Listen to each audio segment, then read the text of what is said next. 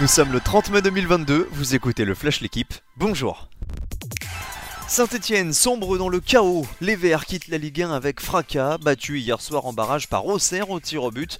Dès la fin de rencontre, Geoffroy Guichard s'est embrasé, les supporters criant leur colère avec de nombreux jets de fumigène.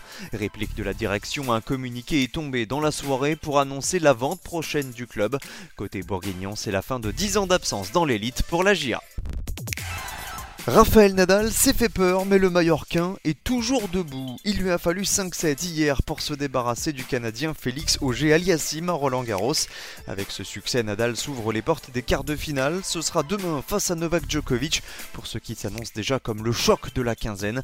Le Serbe lui a balayé Diego Schwartzmann. Le troisième favori du tournoi, l'Espagnol Carlos Alcaraz, lui aussi s'est qualifié. Tombeur de Karen Kachanov en trois manches. Ça y est, Jay Hindley tient sa revanche. Il y a deux ans, l'Australien avait rendu son maillot rose sur le dernier chrono du Giro. Cette année, Hindley a tenu bon. C'est lui qui remporte le premier grand tour de la saison. Il devance Richard Carapace et Mikel Landa sur le podium. La dernière étape chronométrée à est tombée dans l'escarcelle d'un Italien, Matteo Sobrero.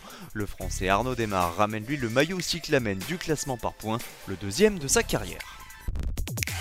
Ferrari se saborde à Monaco. Charles Leclerc partait pourtant en pole position de son Grand Prix, mais au jeu des arrêts au stand, Red Bull a réussi à renverser la vapeur. Sergio Perez remporte une course dont le départ avait été différé à cause de la pluie. Il devance Carlos Sainz et Max Verstappen. Charles Leclerc se contente de la quatrième place. Au classement du championnat du monde, Verstappen est toujours leader. Il accroît son avance, 9 points désormais sur Leclerc. Merci d'avoir écouté le Flash l'équipe. Bonne journée